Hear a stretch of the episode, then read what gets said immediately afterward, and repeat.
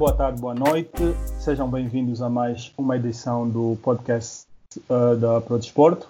Meu nome é João Cognitivo. Estou aqui com o nosso residente Abrino Kiala. Bom dia, boa tarde, boa noite, pessoal. Sejam bem-vindos mais uma vez. Bom, esta edição nós uh, trazemos um, um, um, tópico de discussão interessante. Muitos angolanos vão, vão com certeza estar atentos. Nós vamos falar sobre a Premier League, mas de um modo diferente. Nós trazemos aqui três adeptos, três fanáticos de três grandes clubes na Inglaterra. Uh, eles vão apresentar-se, mas eu vou já adiantar aqui o, os clubes. Vou começar, talvez, pelo mais emblemático, United, passando pelo Chelsea e finalizando com o Arsenal. Eu espero que eles não, não me crucifiquem a seguir. E eles vão apresentar-se em ordem alfabética né, de clubes. Por favor. Bom dia, boa tarde, boa noite, amantes da Pro Desporto. Chamo-me Fernando Neto e sou fã do maior clube de Londres, a.k.a. Arsenal Football Club. E como disseste para não te crucificar, mas já erraste na ordem. Uh, saudações desportivas uh, a todo o universo Pro Desporto e com maior incidência para o do mundo do futebol. Uh, Chamo-me Patrício Correia e sou um adepto ferrenho e verdadeiro do Chelsea dos tempos de Ken Bates e não de Abramovich. Boa noite, bom dia, boa tarde, boa noite a todo, a todo o pessoal que, que nos ouve. Uh, Chamo-me Luís de Almeida e sou adepto é, fanático, não vou dizer ferrenho, sou mesmo adepto fanático do Manchester United e como o nosso, o nosso apresentador bem disse, o maior e melhor clube da Inglaterra. Bom, uh, como eu disse, não, não vão crucificar, não, não indiquei os maiores, uh, foi só para seguir uma ordem, mas quem sabe até o, ao final da, da nossa conversa consigamos sair daqui com um, um consenso sobre o, o maior clube na, na, na Inglaterra.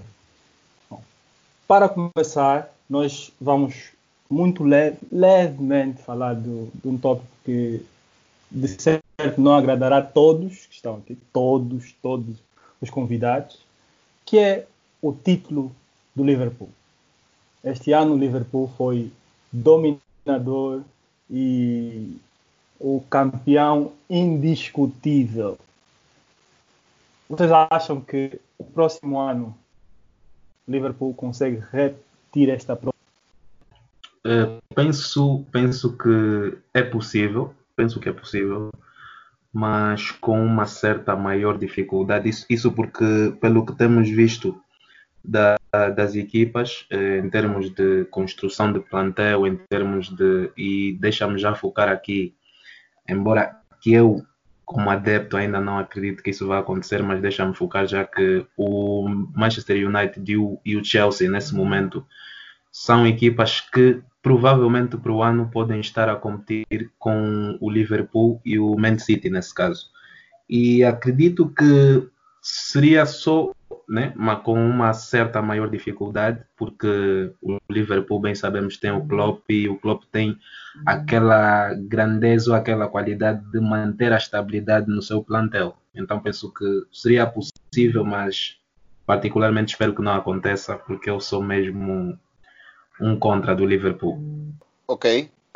Um, eu vou começar esta abordagem dizendo que com muita, muita angústia devo admitir que o, Liverpool uh, coloca-se na, na linha da frente para repetir a proeza. E, e por que que digo isso? Uh, o Klopp já teve vários anos de aprendizado sobre aquilo que é a realidade do futebol inglês. Isto lhe permitiu também amadurecer muitos dos seus conceitos uh, do jogo jogado e, e pelas características que ele tem uh, de gerir o, o, o balneário, então uh, trabalha a seu favor, e acredito que eles também vão, vão, vão se reforçar, principalmente a nível do, do banco, porque não têm muitas alternativas para os jogadores que normalmente são os mais utilizados. Uh, e, e, digo isso mesmo a nível do, do ataque, uh, porque o Firmino não tem um substituto à altura, creio eu, uh, e, e, na retaguarda o, o Robertson e o, o Trent Alexander-Arnold se se lesionam também ficam quase que amputados nas asas. Portanto, eu acho que eles têm todas as condições de, de se lançarem uh, na recandidatura do, uh, do, do, título ou da conquista do título. Uh, e houve uma passagem do Klopp quando eles conquistaram o título em que ele disse que não iam defender este mesmo título, ou seja, que eles iam atacá-lo para, para, para, para conseguirem uh, reconquistá-lo. Mas uh, ainda assim penso que será muito, muito renhida esta luta e, e vou arriscar incluir, uh, sem querer fugir muito desta primeira questão, o, o Manchester United um, e, o, e o meu Chelsea. O meu Chelsea, se conseguir retificar alguns aspectos que se calhar teremos a oportunidade de, de abordar. Uh, eu uh, tenho que concordar tanto com a opinião do Luís, tanto com, com a opinião do, do Patrício. Uh, acho que o Liverpool, um, pelo futebol que tem jogado, é obviamente um candidato, mas o nível de dificuldade será maior por várias razões. O Luís já frisou a inclusão do Chelsea e o Man United, que parecem estar em grande forma e a construir equipas para a próxima época e também uh, adepto da squad da, do, da, do, do, Liverpool, porque o Liverpool uh, não tem muitas opções, uh, muitas alternativas ao Salah, ao Mané, é muito dependente, né? por exemplo, como o Manchester City, que, por exemplo, agora tem acho que cinco jogadores que marcaram mais de 10 gols. a defesa é muito dependente no Van Dijk, então o Liverpool tem que olhar mesmo para o mercado, se quiser uh, se manter um, uh, favorito na reconquista do título, uh, porque de certo que o City vai, vai se candidatar e também porque as exigências vão, vão ser diferentes, ao meu ver. eles já ganharam a Champions League, já ganharam o campeonato, que era a prioridade número um, mas o Liverpool tem quase sempre ficado apenas numa competição. Né? Esse ano foi eliminado de tudo e está a lutar apenas pela Liga dos Campeões. Já foi campeão europeu, já ganhou a Premier League. Aí os, os, os adeptos vão exigir um pouco mais e ele vai ter que ter squad para o Klopp vai ter que ter squad para poder lutar em várias frentes. E de momento, com o banco que ele tem, apesar dos nomes Lala, o Lalana, os Shakiri, etc., não acredito que estão ao nível dos desafios que o Liverpool tem. Então, uh, candidato é, a reavaliação vai depender muito daquilo que o Liverpool fizer durante o mercado de transferências. Ok, ok, perfeito. E falando uh, um bocado em, em Champions League, uh, reparei também que vocês não citaram aqui o, o Tottenham do Mourinho. Uh, eu gostaria que vocês abordassem um bocadinho uh, Tottenham do Mourinho, que é uma equipa que na época passada fez uma época extraordinária para os seus uh, standards, né? e não só, uh, surpreendeu a, Euro a, a Europa, qualificou-se para a Liga dos Campeões esse ano, mas depois da saída do Pochettino não tem apresentado, ou melhor, tem ficado um bocadinho aquém da expectativa. Como é que vocês uh, têm visto esse Tottenham do José Mourinho? Se calhar começava mesmo já com o Ferox. Ok. Um, esse Tottenham do Mourinho lembra-me o United do Mourinho. Um, no papel, muito bom. Na prática, nem por isso. Um, uh, o Mourinho tem a fama de criar equipas muito sólidas e um, principalmente defensivamente, e não é isso que está a se observar. Um, não vamos atirar o Mourinho para debaixo do autocarro, porque já o Tottenham já estava com dificuldades desde o início da época, apanhou 7 do Bayern na Champions League, uh, mas uh, o Mourinho não tem melhorado muito. Ele teve um bom início, mas depois da, da passagem do ano, o Tottenham voltou a ser aquilo que já era um, durante a, os últimos tempos do Pochettino, uh, com os extras do problema no balneário. Né? Um, ele teve uma intervenção que disse que uh, o Dobele, que é uh, a nova contratação da equipa, recusou-se a jogar e me lembra um pouco das rupturas que teve com outros jogadores enquanto passou por outros clubes, né? porque é quase sempre uma figura conflituosa, uh, com contratações duvidosas, do mesmo jeito que levou o Dalot para o United, foi para Lisboa buscar o Fernandes errado, ninguém entende, um, mas eu não, não, não vejo esse, esse Tottenham do Mourinho principalmente as expectativas à luz daquilo que foi o Tottenham do, do, do ano passado, uh, não, não, dá grandes garantias, não, não, sei se vai para a Europa e nem sei se ele continua. Né? Um, eh, então não, não, vejo o Mourinho com, com um futuro longo no Tottenham se as coisas continuarem desse jeito. Uh, ok. Uh, é quase que pecado, entre aspas, dizer mais alguma coisa para, uh, em cima daquilo que o Ferox já disse e, e muito bem. Mas eu, sinceramente, falar do, do Mourinho causa-me algum dó, porque apresenta um, um declínio assustador. não, ainda não consegui perceber exatamente o, o porquê, mas, mas ok, uh, é o que é a realidade do Tottenham. O Tottenham tem me decepcionado muito. Eu devo confessar que tenho muita dificuldade em analisar o Tottenham sem colocar um bocado de acha à fogueira, porque eu não gosto mesmo do Tottenham, não gosto do Tottenham para nada.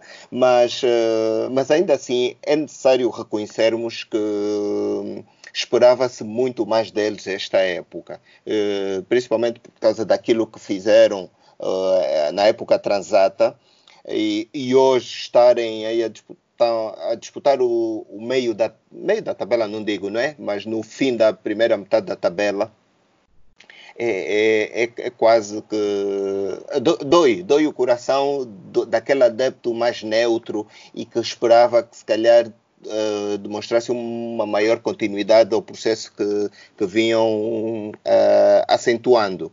Uh, o Pochettino deixou um trabalho de, de, excelência. O Tottenham nós já sabemos que não é um clube muito gastador, mas que naquela metodologia deles de gestão conseguem sempre trazer-nos alguma novidade. Esta época não conseguiram trazer-nos algo de positivo, sinceramente. O caso que o Ferox falou do, do Belé é, é gritante. Belé chegou com um cartel muito elevado uh, e quase que agora assemelho ao fiasco que foi o, o Bakayoko no Chelsea. Então, epá, Vamos lá ver. Não acredito que o Levy dispense o Mourinho já. Não, não, não acredito nisso. Acho que ele vai começar a próxima época, mas estou uh, mesmo muito curioso em perceber de que forma é que eles darão o salto qualitativo, principalmente porque nós sabemos que hoje quase que é difícil o Mourinho colocar as equipas a jogarem um futebol mais, uh, mais incisivo não sei. Vamos, vamos lá ver. Vamos lá ver. Uh, bem, eu partilho da mesma opinião do, do Ferox e do Patrício. E até penso que não, não existe muito a acrescentar. Uh, mas a minha, uma das minhas opiniões nesse sentido é que a culpa é mesmo do Mourinho. Uh, a culpa é do Mourinho porque notou-se claramente que a partir do momento em que ele chegou ao clube, ok, eh, teve aquela fase, como aconteceu no Manchester United, que quando chegou, eh, todo, todo, todo jogador que vê um José Mourinho, que já fez o que fez em vários clubes, eh, tem uma opinião ou aceita aquilo como se fosse, pronto, chegou um grande treinador e vai nos salvar e tudo mais. Eh, o que ele, mas para mim, o que ele está a fazer ao Tottenham ainda chega a ser pior do que ele fez ao Manchester United. Isso porque ele, quando chega ao Manchester United, o Manchester já estava debilitado. Não é a, não é a mesma situação que ele encontrou no Tottenham. Eh, nós no Tottenham tínhamos um som que jogava o que jogava, tínhamos um Kane que marcava. E nós que jogamos a Fantasy Premier League sabemos disso. Eh, o Mourinho conseguiu desfazer aquela qualidade toda que a equipa tinha para jogar a bola. E isso já vem, já é dele, de muitos anos para cá, já vem dele. É, perdeu muita qualidade, muita qualidade mesmo para equipas grandes, talvez. E penso que no, no, no pior dos piores é, pode mesmo chegar a ser demitido. Isso se, se leve achar que é a melhor situação, também para não perder grandes jogadores, porque se isso continua, acredito que o Harry Kane, mesmo o Son, podem pedir para sair da equipa e piorar ainda mais os problemas que eles têm. Uh, se me okay. permitem acrescentar, um, nem tudo sobre o Mourinho é mau. Né? Podemos, uh, pelo menos eu como fã do Arsenal, eu digo que o Mourinho veio restabelecer a ordem das coisas que o Pochettino tinha desfeito e voltou a pôr o Tottenham atrás do Arsenal. então, ao contrário do Patrício, eu não estou assim tão triste com a situação do Tottenham, que continua assim até o final da época. e obrigado ao Mourinho por isso. Ok, ok. Tal como Tottenham, o Manchester City também um, também eh, ficou um bocadinho aquém daquilo que, que fez o ano passado. Eu gostaria de saber de vocês o que é que o Manchester City precisa fazer neste momento para voltar à disputa do título na próxima época? Uh, Luís, se calhar começava por ti, que é o, o vizinho lá do outro lado. uh, yeah, é, pode ser. Uh, bem, quanto ao Manchester City, num, num contexto geral e assim rápido, para mim, eu tenho a opinião que eles precisam de se reencontrar por isso porque porque a equipa que ganhou o ano passado o campeonato e da maneira que ganhou, com muita qualidade, é praticamente a mesma. É, ok, nós temos agora a, a, situação do, do Agüero, que eles têm muitas debilidades com os pontas de lança, porque eu e vocês, nós já comentamos várias, várias vezes isso, porque estamos sempre a conversar. Eu não acredito muito que o Gabriel Jesus consiga fazer aquilo que, que o Agüero faz e para mim não tem a qualidade necessária para estar naquele plantel. É, penso que o Guardiola, com as suas qualidades táticas e tudo, é, provavelmente tem a ideia de reforçar um ou outro lugar, mas que não são muitos, e basicamente é se reencontrarem, é, lutarem outra vez.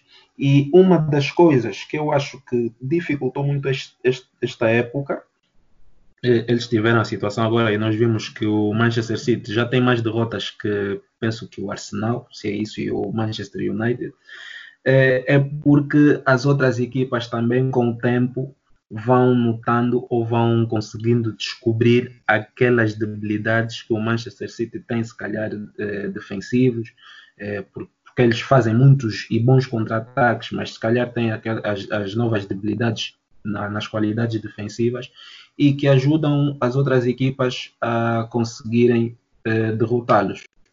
Eh, então, penso que é manter o plantel, eh, o Guardiola sentar com os seus jogadores, eh, ver onde perdeu alguma qualidade, se tiver que comprar alguém, comprar. Eh, tem a situação do lateral esquerdo, que é uma das coisas que ele até agora não conseguiu resolver a 100%, e penso que é, é basicamente isso. Perox, se calhar, passava para ti agora. Um, ok. Uh, na minha opinião, um, eu ainda acredito que o Man City é um pouco mais candidato que o Liverpool. Uh, mas também uh, vai depender um pouco daquilo que vai fazer uh, durante o mercado de transferências. mas eu acredito que o Man City já começou uma certa renovação já temos ali o, o Rodri, já temos o, o Eric Garcia e um, também temos o Phil Foden, né, que são jogadores que aos poucos estão integrando a equipa um, e já se consegue pensar no Man City sem o Fernandinho uh, e, e, etc. E David Silva. Né? Uh, então, uh, eu acho que as maiores fragilidades do Man City atualmente são defensivas. o Mendy tem problemas de fitness, está sempre lesionado. O Laporte ficou um tempo fora e acho que a diferença mais ou menos do Man City está ali, porque no ataque, com ou sem Agüero, a diferença, por exemplo, com a época passada, os 38 jogos foram 95 gols. Até agora, o Man City marcou 86. Então, não uma grande diferença. Agora, já em termos de defesa, né, o ano passado, a época toda foram 20 clean sheets, a época atual, até agora, apenas 14. O Man City já tem 9 derrotas. Então, eu acho que o, o, Man, o, o maior problema do Man City está na defesa. E uh, acho que é aí onde o mercado de transferência torna-se muito importante. Uh, acho que o maior ator nessa área é o, uh, o Koulibaly, que também é interesse do Liverpool e acho que quem conseguir, provavelmente é campeão próximo ano, talvez vai ser o Arsenal que vai conseguir o Koulibaly, who knows.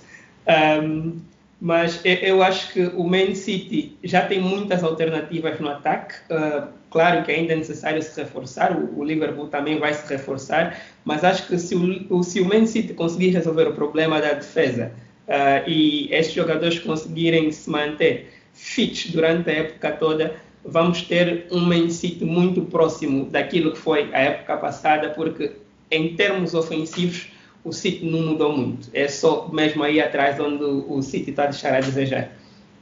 Patrício. Uh, ok.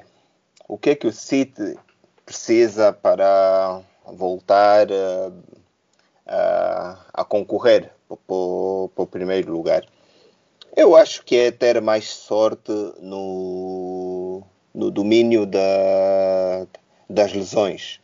Uh, uh, o afastamento do Laporte uh, pesou-lhes muito. as adaptações ao Fernandinho e penso que ocorreu também ao Rodri, se bem me recordo, lá central, não, não fizeram muito bem a ideia de jogo do, do Pepe.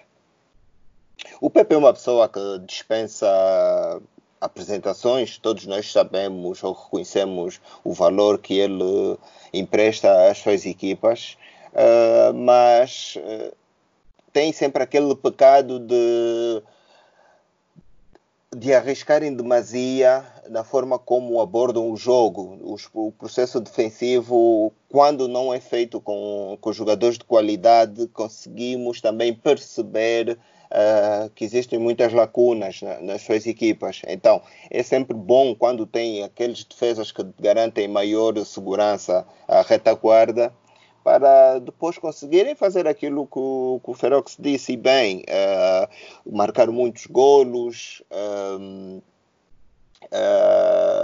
ter um domínio absoluto sobre os adversários. Então, eu acho que passa muito por aí.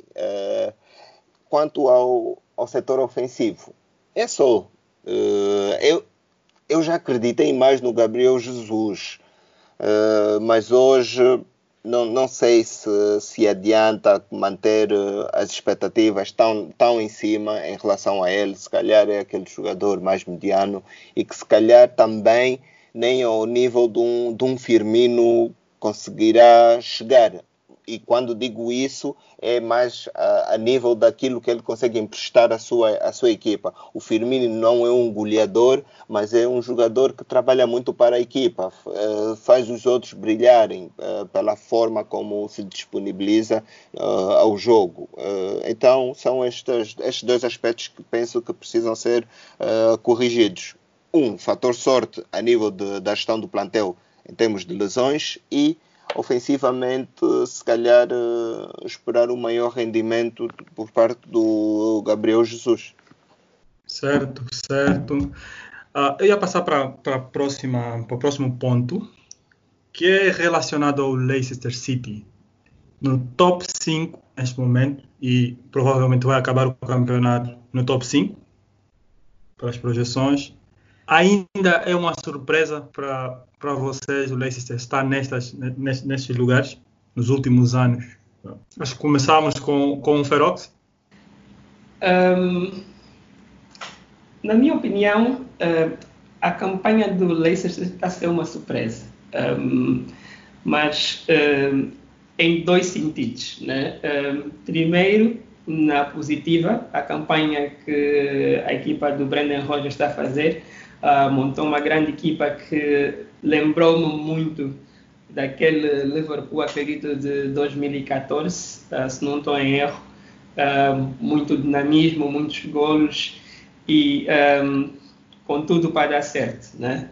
Um, então, é uma surpresa boa, mas uh, também é uma surpresa negativa que está no top 5 em vez de estar no top 3, uh, porque de janeiro para cá o Leicester tem sido uma sombra de si próprio. Uh, jogadores como uh, Yuri Tillemans, uh, James Madison, que estavam muito preponderantes na primeira parte da época, começaram a desaparecer e mesmo o Vardy retornou agora, acho que há duas jornadas atrás, que voltou a marcar, são agora duas jornadas consecutivas, uh, dois golos na jornada passada, um golo nessa jornada, mas acho que foram uh, por volta de quase 10 jogos uh, sem, sem golo, o que é muito para uma equipa que estava com uma ambição muito alta e até a certo ponto era a equipa que mais pressionava o Liverpool em vez do Manchester City. Então, um, é, é, mais ou menos uma, como é que diz, um bittersweet, né? Um, por um lado é uma equipa que foi montada com tão pouco e com grande retorno e grande futebol. Uh, já falamos aqui que o Tottenham é, é boring para watch. O, o, o, o Leicester nem por isso joga bom futebol, futebol atrativo. Uh, mas uh, o Brandon Roger tem que saber arrancar resultados muitas vezes sem jogar bonito. Né? Então, acredito que deviam estar muito mais alto na tabela em relação do, do local onde estão. Ok. Luís? Uh, sim, uh, vou, vou, vou concordar um, uma boa parte com, com o Ferox, mas também dizer que ao mesmo tempo não me surpreendeu tanto, uh, isto porque muitas das, das equipas, vamos dizer assim, do top 6 uh, não mostraram a qualidade que se esperava desde o início da época. Uh, estamos a falar do Manchester United, do Chelsea, do, do Tottenham e do Arsenal também, do Arsenal também, porque se esperava muito mais do Arsenal, pelo menos essa época. E o, o Leicester, em contrapartida, basicamente aproveitou aquilo que os outros não conseguiram, que são os que estão abaixo dele nesse momento. Uh, nesse, nesse contexto, também tem uh, a questão de que conseguiram melhorar sua, as suas qualidades defensivas uh, com jogadores que já tinham, e estamos a falar do Ben Kill, do Soyuncu e entre outros. Conseguiu manter isso. O Vardy, sim senhora, baixou muito de qualidade, mas eles conseguiram. Ou seja, naquela fase em que as equipas do top 6 não apresentavam uh, as qualidades necessárias para disputar com, o Liverpool, com o Man City, eles conseguiram aproveitar porque estavam com a moral alta, eh, com um novo treinador que, que trouxe novo, novas ideologias. Eh, conseguiram melhorar muito é, sim, senhor, agora perderam muita, muita qualidade. Temos o James Madison, que se falava que ia para o Manchester United ou com um, um Liverpool, Arsenal, etc. E hoje quase que nem se fala dele. Quase que nem se fala dele. Não sei se durante a época do que ficou parado por causa do, do Covid, não sei se o que, é que ele andou a fazer, se ficou a brincar ou a passear. É, então perderam muita qualidade, mas não me espanta o lugar em que estão e só para terminar a minha ideia, espero que eles não fiquem, vão terminar sim no top 5, mas de preferência mesmo em quinto, porque ainda há, há condições para tal. E vamos esperar até o final do campeonato. Patrícia? Uh, ok, é interessante. Eu uh, devo dizer que onde está o Leicester eu esperava sinceramente que fosse, fosse estar o, o Everton. Uh, pelas toneladas de, de, dinheiro que gastaram e porque pensei que o, o Richarlison e o Sigurdsson fossem ter uma, uma época muito acima da média. Mas pronto, não aconteceu. Está o, o Leicester e fiquei surpreso, sim. Eu, eu contava com o Leicester uh, ia disputar o sétimo, ou oitavo lugar, mas não estar a caminho de, de se qualificar para, para as eliminatórias da Liga dos Campeões, de todo. Uh, ainda assim, o, o Brandon Rodgers surpreendeu-me também pela qualidade que conseguiu emprestar à sua equipa. Tem jogadores muito interessantes. Já conhecia o Telemann dos tempos da, da, da Bélgica e sempre o achei um jogador muito interessante, mas uh, conseguiu, uh, de certo modo, superar aquilo que achava que fosse, fosse fazer na, na Premier League. Nós sabemos que é um, um campeonato muito disputado e que requer uh, muita capacidade física para além da, da, da, técnica e também a tática. E ele conseguiu dar algum perfume à equipa e depois teve o acrescento do, do Madison. Mas o Madison tem sido isso que, que, que o Luís já, já disse. Nesta segunda metade uh, da, da temporada ou nesse período excepcional uh, tem decepcionado. O próprio Vardy também teve, teve uma lesão de ordem muscular e fez baixar um bocado. Mas uh, eu penso que os seus adeptos devem se dar por satisfeitos pela campanha que, que estão a fazer. Bom, e continuando a falar das surpresas, uh, vamos falar e apontar um pouquinho aqui para o Sheffield United, saído da Championship e agora ocupar o, o, sétimo lugar, acho que já não deixa escapar. O, os adeptos do Arsenal presentes, de certo, vão discordar, mas é, pode ser considerado a, a, o time revelação, ou seja, a grande surpresa deste ano da, da, da Premier League primeiro, e depois o que, é que está na base né, desse sucesso. Vocês conseguem ver por que, que o Sheffield conseguiu sair da Championship e passar muitos clubes que até fizeram um, um grande investimento. O, Patrício aqui a falar do, do, do Everton, que está bem mais abaixo. Quer começar pelo Luís? Uh, ok. Uh, Concordo, concordo plenamente e eu desde já agradeço por ter visto esse, esse tópico eh, quando, quando foi enviado, porque eu, neste momento, e isso já há um tempo, que eu eh, vejo o Sheffield United jogar um, um, futebol com uma certa e grande qualidade. Eh, diferente de muitos, eu acho que tem muito a ver também com, com o treinador em si, porque já, já fiz um bocadinho de pesquisa em termos de, de trabalho do Sr. Wilder e ele tem, sim senhora, uma, uma boa mentalidade, um, um, consegue motivar os seus jogadores, tem boas táticas e tem bons jogadores. Falando, vamos, vamos ser sinceros, tem bons jogadores, embora que vieram da, da segunda divisão, conseguem apresentar um bom futebol, eh, conseguem defender, têm uma qualidade defensiva muito boa.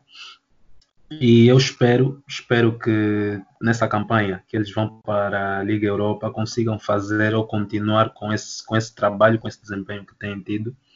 Eh, infelizmente, e isso eu concordo sim senhor, infelizmente temos, por exemplo, o Arsenal que vai, vai ficar abaixo do, do Sheffield, mas pronto, já a vida é como é e há sempre, normalmente há sempre uma equipa que vem do Championship e nos, nos mostra que a qualidade está na equipa, independentemente de estar a vir de uma outra liga, eh, tem muita qualidade e consegue lutar por boas posições também para não, não voltar a descer.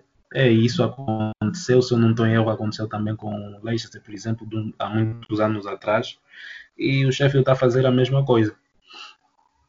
Ok. Patrício? Ok, uh, obrigado. Epa, eu, eu devo dizer que é de se tirar o chapéu ao excelente trabalho que o Chris Wilder uh, está a desenvolver no, no Sheffield United.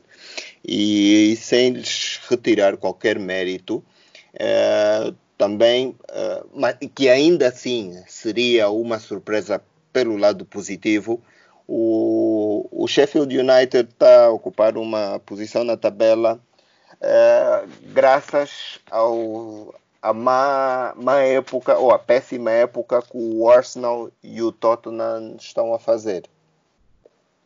Uh, ponto prévio.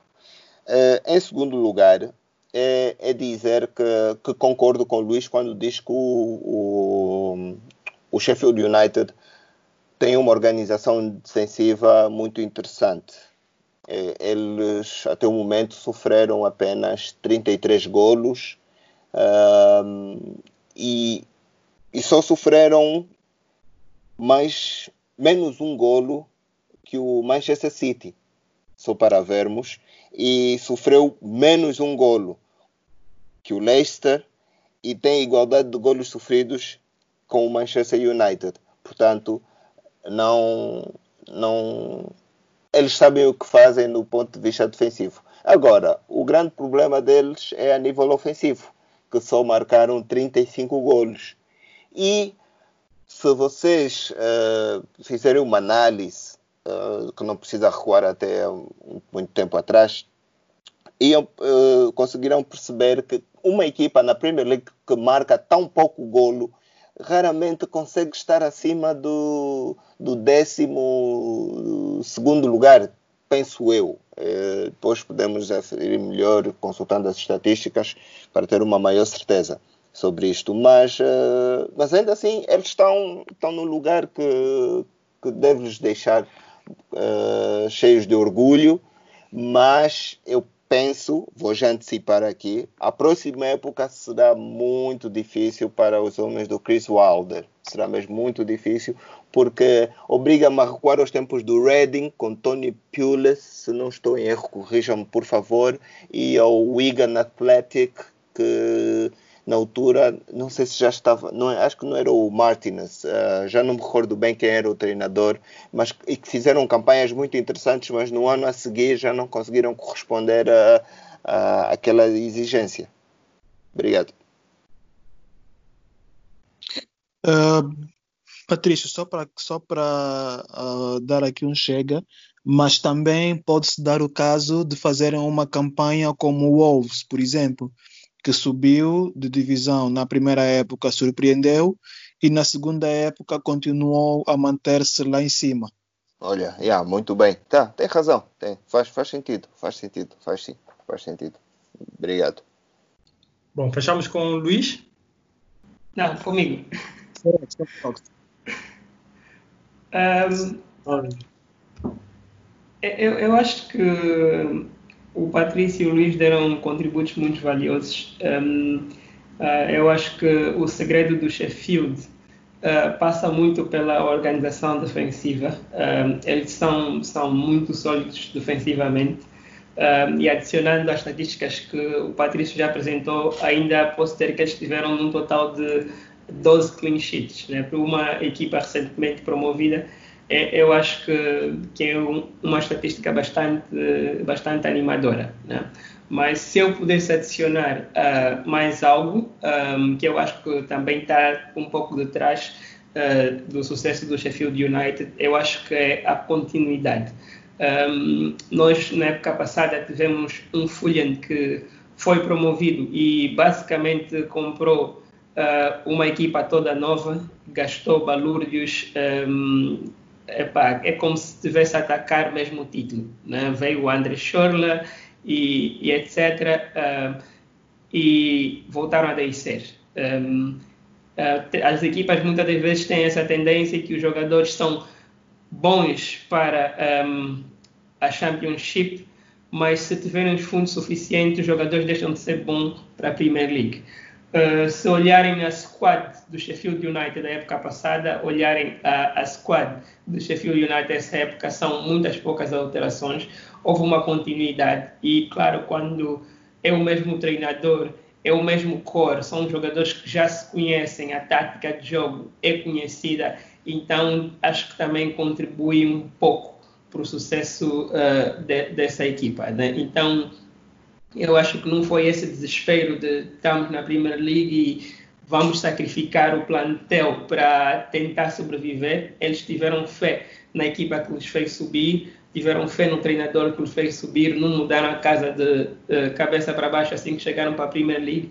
E eu acho que, um, para além de dar crédito ao treinador, devemos dar crédito à direção uh, pela né, aposta que fez naquela equipa da Premiership, por, uh, da Championship, porque sabemos que Uh, alguém que é bom na Championship nem, não quer dizer que vai ser bom na Primeira League, o nível de competição é outro, mas eles correram o risco, fizeram a aposta e acho que estão a colher os dividendos dessa aposta que foi na continuidade da squad que já traziam de, de época passada. Ok, perfeito. Um, eu queria saber de vocês uma coisa agora. Com quatro jornadas para terminar a, a Premier League, um, quem é que vocês elegeriam para o melhor jogador uh, da época? Começava pelo Ferox mesmo, já agora. Aí só tem uma resposta. Diga. Jordan Henderson. Aí só tem uma resposta. Ok. Jordan Henderson. Não, não. Só dá para gozar porque até de Liverpool. KDB. KDB all the way.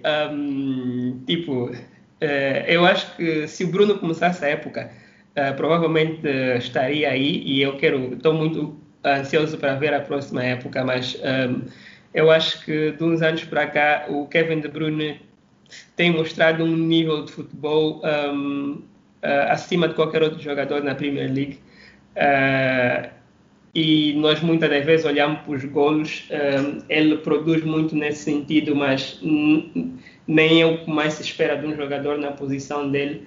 Uh, mas acho que ele traz uma, uma qualidade diferente Man City, é uma equipa de muita qualidade, mas uh, para quem vê o Man City a jogar, vê o De Bruyne jogar, uh, não, não, não creio que há dúvidas. Né? Um, se quiserem olhar quem é o botador, podem olhar quem marcou mais gols, mas se for qualidade dentro do campo, acho que a resposta é única, a não ser que quem está respondendo é um adepto do Liverpool. Patrício. o meu jogador é, sem sombra de dúvidas, o Ferox já falou aqui, o Kevin De Bruyne. O Kevin De Bruyne tem 11 golos e tem 18 assistências. Epá, Yeah, é o meu jogador, é a menina dos meus olhos. Mas não digo. Luís, uh, vais deixar bem. o orgulho falar mais alto? Não, não, não, não, não. É, nem uma, nem uma, não, nem uma questão de orgulho. Nem uma questão de orgulho, até só para dizer que eu já tive uma discussão dessas num grupo e eu estou sempre a dizer lá no grupo, há muitos grupos que eu quando falo alguma coisa removem-me, removem-me porque eu também colo com aquilo e as pessoas removem-me. Vou, vou, vou concordar com o Ferox e com o Patrício. É, eu ainda dias disse é, a um amigo meu que o Kevin De Bruyne, para mim, é um jogador na Premier ou seja, a Premier League está abaixo dele. Nesse momento, do, de, de, desde o ano passado, já vou dizer assim, a Premier League, os jogadores da Premier League estão abaixo dele, é muita, mas muita qualidade. E notamos aquela diferença quando ele teve o seu período de, de ilusão pelo Man City. Epa, é um jogador que para mim não há muitas palavras. Tu vês o que ele faz em campo, eh, tu vês as qualidades, as jogadas que ele produz e sem sombra de dúvidas, prontos, já sabemos que provavelmente vai ser o, o Anderson, né? que já, já, já rimos aqui todos, mas para mim, sem sombra de dúvidas, Kevin De Bruyne. Ok, e só para acrescentar aqui que o Kevin De Bruyne está neste momento com 18 assistências e ele tem mais quatro jogos para bater o recorde de assistências da Premier League que pertence ao Henry e são 20, né? 20 assistências. Então ainda pode fazer história este ano. É, eu queria que vocês falassem um bocado sobre a influência do, do Bruno Fernandes no Manchester United? Se calhar começaria pelo Luís, é, que é adepto do menu. Uh, ok, Bruno Fernandes. Uh, para começar, estamos a ver já nesse momento o Manchester United está a jogar e o Bruno Fernandes já, já marcou, né? Grande penalidade que não existiu, vamos assim dizer, mas que marcou. Uh, eu, desde, desde que o Bruno Fernandes, eu sou, eu, por incrível que pareça, sempre que um jogador ou um treinador vá para o Manchester United, eu acompanho muito o, os seus dizeres, as suas entrevistas. E o Bruno Fernandes mostrou logo na primeira entrevista, e isso ele já traz do Sporting, ele mostrou na sua primeira entrevista que não estava a ir para o Manchester United para ser apenas mais um, para ficar na sombra de um Pogba, de um Marcos Rashford e etc. É, pela sua mentalidade, ele foi logo como um líder. Foi como um líder. Aproveitou, sim, senhora, a, a lesão do Pogba, mas nós também já, já estávamos cansados do Pogba por, por situações. É, Raiola e tudo, que provavelmente vai voltar agora com essa situação que o Manchester provavelmente quer renovar com o Pogba. Uh, mas continuando, Bruno Fernandes trouxe qualidade ao meio-campo que faltava e muito, uh, trouxe uma mentalidade muito ganhadora, muito positiva e eu nem vejo esta qualidade nos jogadores da frente. Uh, vou pôr entre aspas o Marcial, porque o Marcial para mim é ok, não, não é aquele grande jogador ainda, mas para mim ele trouxe muita mais motivação para o setor defensivo, o setor recuado. Eu vejo isso, por exemplo, no Luke Shaw. Luke Shaw era um jogador que ficava, estava sempre cabisbaixo porque perdeu um jogo e não sei quantos. E hoje tu vês que o Luke já consegue jogar, já consegue fazer alguma coisa, não grande coisa comparar, por exemplo, com um Robertson. Mas o Bruno Fernandes, para mim, sem sombra de dúvidas, jogador do ano do Manchester United, contratação do ano do Manchester United. Para mim, até se calhar o próximo ano, se o Solskjaer dele na cabeça de colocar na lista de capitães, para mim, melhor. Patrício, seu contributo. Hum, uh, muito interessante. É, o Bruno Fernandes chegou e o, o Luís uh, disse o mesmo. Chegou com uma atitude ganhadora, chegou uh, de forma convincente, percebeu que tinha que ser ele mesmo para conquistar o seu espaço. Conquistou desde o primeiro instante Uh, e, e, o maior benefício que ele pode trazer uh, ao United é fazer o Pogba descer do pedestal onde ele próprio se colocou uh, sem, sem muita justificação. Que todos devemos reconhecer que o Pogba que está no United não é aquele Pogba que de, deixou saudades em Turim. Uh, portanto, o Bruno Fernandes é um, é um líder nato por aquilo que joga, pela raça que, que empresta ao seu jogo. E, portanto, eu sou, sou perspectivo coisas uh, positivas para, para o legado do Bruno Fernandes enquanto jogador do, do Man United. Eu vou falar assim, até parece que sou uh, mais adepto do United do que do Chelsea, mas, mas não, é, é necessário reconhecer que, que de facto ele é um jogador que eu gostaria muito que estivesse no Chelsea. Uh, dava o Ross Barkley e o Loftus-Cheek até por ele e mais 5 milhões até yeah, para até mesmo o Bruno Fernandes no Chelsea. Obrigado. Um, eu acredito que já se falou quase tudo mas eu, eu gostaria de realçar uh, uh, a parte da mentalidade do, do Bruno Fernandes.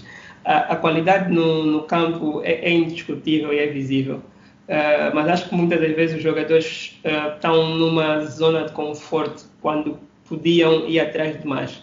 Por exemplo, eu não entendo o que é que um Shaqiri faz no banco do Liverpool. Parece um jogador que está no fim de carreira e tem apenas, acho que, 28 anos. É um jogador com muito talento que podia estar numa equipa como um, um membro principal e não como 12. O Bruno saiu do Sporting, mas não saiu do Sporting para vir acomodar-se no banco do Manchester. O Bruno veio para jogar, né? E, e vamos aqui realçar que uh, não é uma tarefa fácil. Uh, muitas pessoas chegam no Man United com grandes expectativas e não correspondem. Tivemos o caso do Mkhitaryan, tivemos o caso do Alex Sanchez, uh, o Lukaku, por várias razões, teve um, teve um, um bom início, mas também acredito que se tivesse correspondido a 100%, não teria saído. Então, numa equipa tão difícil, com o nível de exigências que é o Man United, para ele chegar e se impor, eu acho que, que, é algo muito, muito, muito admirável. Né? E, e por outra, é, é como é que eu diria, as relações pessoais, né? porque uh, tu, quando tens muita autoconfiança, muitas das vezes acabas por ser arrogante. Né? E pelo relacionamento com os colegas, vê-se que não é isso que passa-se com ele, que eu acho que foi mais ou menos o problema com o Sanchez, né? que se a equipa não responde, o, a equipa é que é inútil. Né? Uh, por isso é que o, o, o Solskjaer uh, basicamente abdicou dele, ele disse, uh, como ele disse numa entrevista que por vezes tu tens um cadeirão que é muito bonito, mas não vai com o resto da mobília.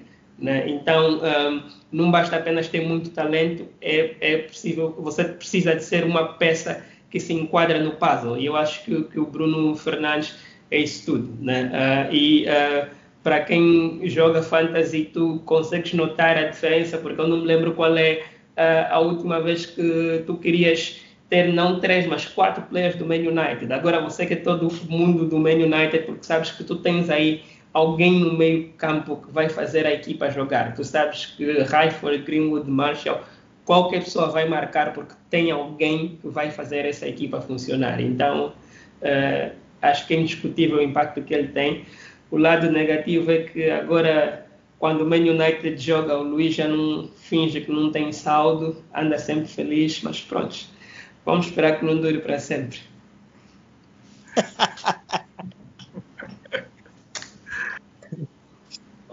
ok. Luís não vai responder pelos vistos, não? Okay. Não, não, não, não, não. não, não, vou, não vou responder porque, pronto, se quiserem que eu responda, eu vou dar uma resposta rápida. Exemplo, o Ferox, quando o Arsenal perde, ele, ele finge que está a programar. É muito simples. ok.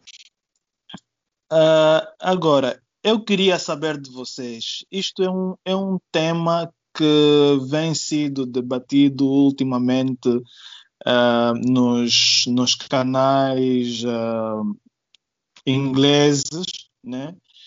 Qual é para vocês a melhor equipa da Premier League de sempre? Uh, por norma, é, são escolhidas cinco cinco equipas. Eu gostaria que vocês uh, escolhessem com base nessas cinco e argumentassem o vosso ponto. Uh, são é, elas. Desculpa, vou só, abrir, vou só abrir aqui o micro rápido só para informar que eu pretendo ser o último nisso. Faz favor. ok. ok, são elas então. Uh, o Manchester United de, da época de 98, 99, né, que conquistou o treble, triplete em português.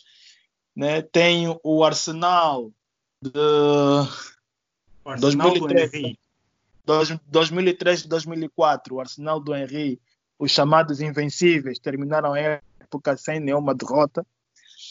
O Chelsea de 2004, 2005, época de estreia de José Mourinho, foi uma das equipas mais com o melhor registro defensivo que já se viu, 15 gols sofridos toda a época, 25 clean sheets, 95 pontos, na altura foi recorde. Uh, tem o Manchester City de 2017, 2018, campeões ingleses, uh, campeão inglês, desculpa, 100 pontos a época toda. E e foi coroado como uma das melhores equipas em termos de vitórias, golos marcados, pontos alcançados, margem de, de margem de vitória, epá, montes de, de, de, de stats. E o Liverpool desta época, 2019-2020, campeão inglês, uh, 23 pontos de diferenças em relação ao segundo. Acho que nunca se viu uh, uma diferença tão grande na Inglaterra. E ainda pode chegar aos 100 pontos, que é o recorde do Manchester City. Então, eu se calhar uh, iria começar pelo Patrício Queria ouvir de ti qual dessas cinco tu achas ou tu consideras a melhor equipa inglesa de sempre. É trabalho grande. Ouça. Epa, é, é assim. Acho que não há adepto uh, do futebol que não tenha ficado maravilhado com aquilo que o Arsenal o Invincible fez. Mas, mas, mas, mas, mas, e também o City, o City atropelou durante uma época inteira. Mas eu vou dizer que considero o Man United 98-99. Eu tenho um amigo que não pode ouvir que o gajo, epá, ele é terrível como o Chelsea e é um fanático pelo United, mas pronto, eu tenho que tirar o chapéu àquele United. E porquê? É que eu os nomeio como a melhor equipa de sempre. Porque foi um plantel construído sem gastar uh, muitos milhões. Foi um plantel construído na base do controlo do balneário, da gestão do balneário. E eu ganhei um respeito muito grande pelo Sir Ferguson, precisamente pelo, por, por, por isso que ele fez. Naquela altura, o Bayern de Munique era uma máquina trituradora. E, e a Champions League por si só também era um, um oceano difícil de se navegar. O que o United fez, estando a perder e depois aquela recuperação para ganhar a Champions League e ganhar também o treble, uh, ou seja, as competições internas, não foi trabalho fácil e sinceramente não sei se, se será repetido. Então eu, eu nomeio o Man United como a melhor equipa de sempre. Ferox. Uh, sem clubismos, clubismo à parte, eu nem sei porque é que isso é é questão de debate. Uh, Invincibles, ponto final. Um, eu acho que o Man United teve uma grande squad, uh, mas uh, não sei se estamos a olhar a melhor equipa de todos os tempos no geral ou na Premier League, porque o treble é um grande achievement, mas a Champions League não, não é a Premier League. Uh, e se estivermos a olhar feito na Premier League, temos que saber separar certas coisas. Né? E uh, então eu não, não, não posso considerar uh, as outras duas taças se eu estou a analisar a performance na Premier League. Né? Um, o City e o Chelsea um, eu acho que são os que estão mais próximos. Uh, acho que o City foi uma, uma máquina trituradora, como foi dito, Uh, mas o Chelsea de Mourinho foi, foi algo incrível, um, porque uh, aqui o Patrício trouxe o ângulo do dinheiro gasto, mas o dinheiro gasto nem sempre resulta em resultados e uh, não tão imediatamente, principalmente em campeonatos com equipas muito emblemáticas. O Mourinho chegar à Inglaterra, fazer o que fez, eu acho que foi algo uh, muito brilhante.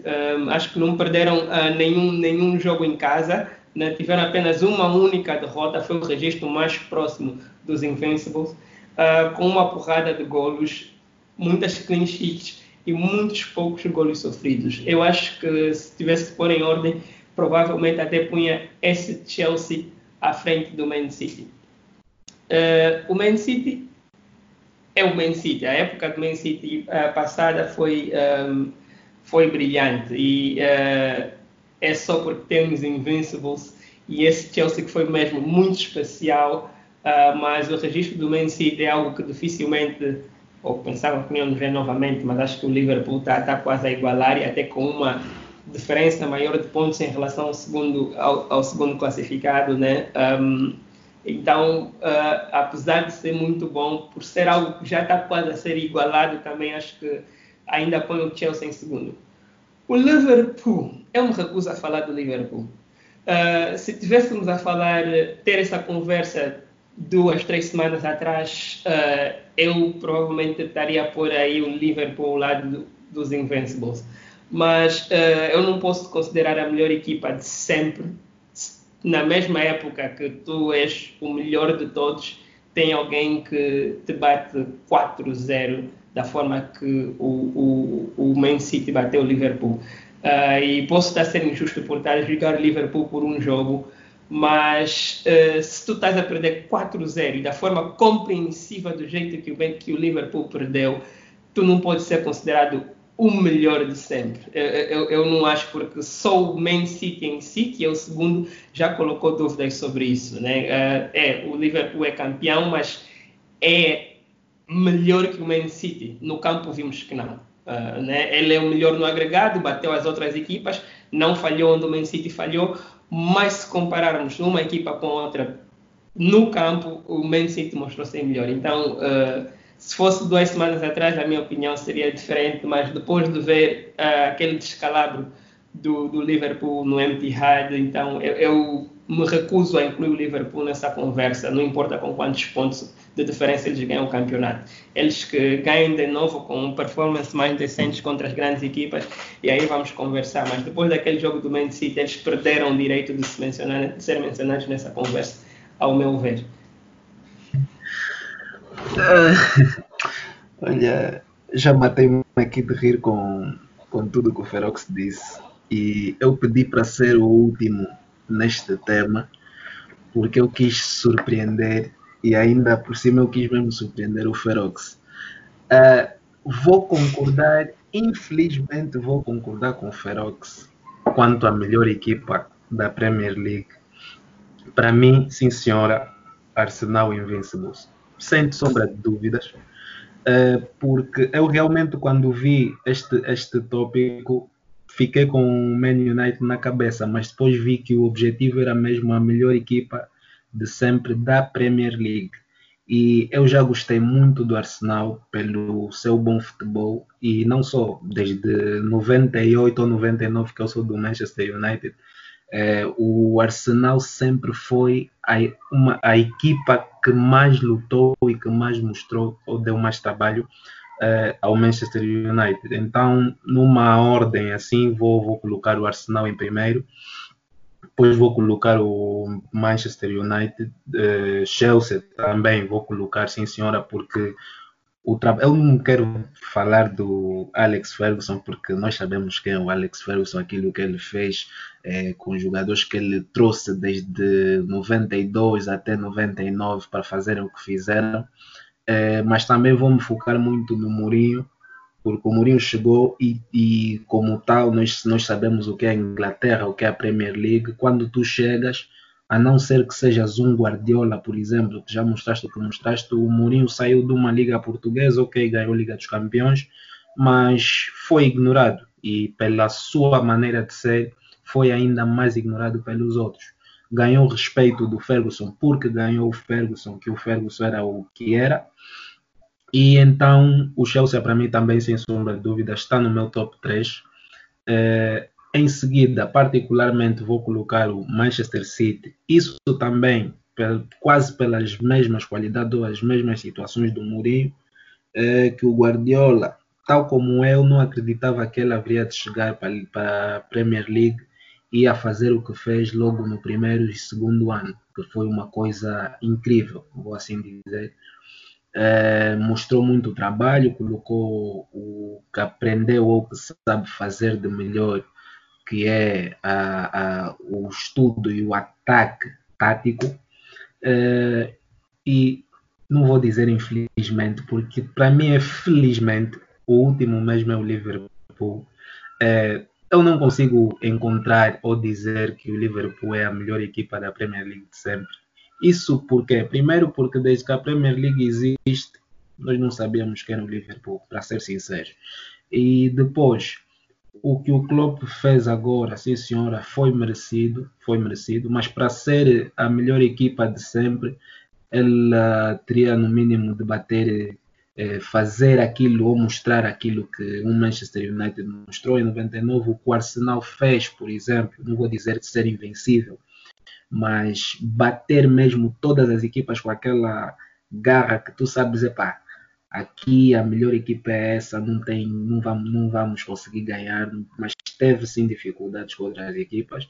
E agora, como o Ferox bem disse, eh, se tu queres ser o melhor ou ser considerado a melhor equipa, não podes aceitar perder da forma que perdeu com o Man City. Porque nós, ok, descartamos o Man City porque o Liverpool fez a época que fez, mas não se admite uma equipa que quer ser considerada a melhor perder dessa maneira. E se perder outra vez, então pior.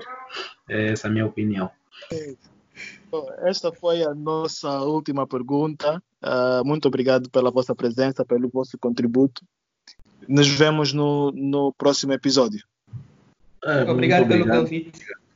É, obrigado. obrigado. Sim, sim, continuem com o bom trabalho e estaremos sempre disponíveis para, para outros podcasts, outros convites. Obrigado certo. aí, força. Certo, força.